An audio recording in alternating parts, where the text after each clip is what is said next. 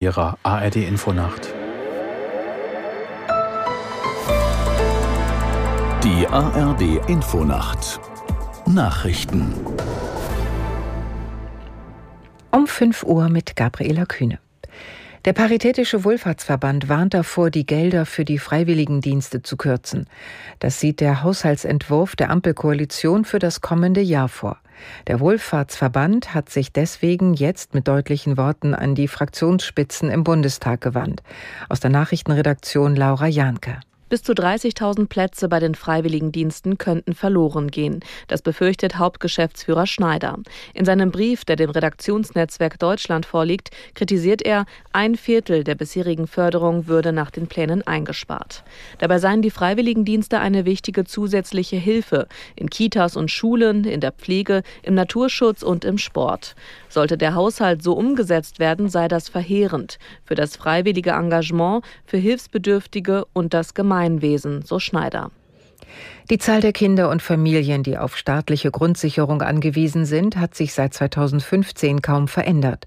Das geht aus einer Auswertung der Bundesagentur für Arbeit hervor. Das betrifft demnach knapp zwei Millionen Kinder. Geändert hat sich seit 2015, dass inzwischen mehr Kinder mit einer ausländischen Staatsangehörigkeit auf Grundsicherung angewiesen sind. Ihr Anteil stieg von 19 auf jetzt 48 Prozent.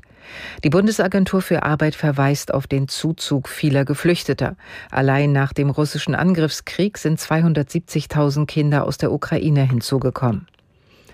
Brandenburgs Innenminister Stübgen hat den Großeinsatz der Polizei bei der Suche nach einer angeblich entlaufenen Löwin verteidigt. Die Sicherheit der Bevölkerung habe oberste Priorität. Die Maßnahmen seien angemessen gewesen, so Stübgen. Er verweist darauf, dass nach den ersten Hinweisen nicht ausgeschlossen werden konnte, dass es sich um ein gefährliches Tier handelt. Die Suche südlich von Berlin wurde inzwischen beendet. Die Einsatzkräfte hatten keine Hinweise auf eine Löwin gefunden. Experten vermuten, dass lediglich ein Wildschwein gesichtet worden war. In Berlin werden mehrere hunderttausend Menschen zum Christopher Street Day erwartet. Der Demonstrationszug startet am Mittag und führt über sieben Kilometer bis in die Nähe des Brandenburger Tors.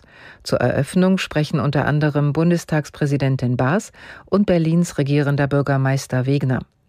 Der CSD soll ein Zeichen gegen Diskriminierung und für Toleranz sein. Es geht dabei um die Rechte von Lesben, Schwulen, Bitrans und Intersexuellen sowie queeren Menschen. Soweit die Meldungen. Das Wetter in Deutschland. Tagsüber in der Nordhälfte zeitweise wolkig mit gewittrigen Schauern, in der Südhälfte wechselnd bewölkt, einzelne Schauer 18 bis 28 Grad. Am Sonntag im Nordwesten Regen, nach Südosten hin freundlicher 18 bis 30 Grad. Am Montag unbeständig mit Schauern und Gewittern. Und das waren die Nachrichten.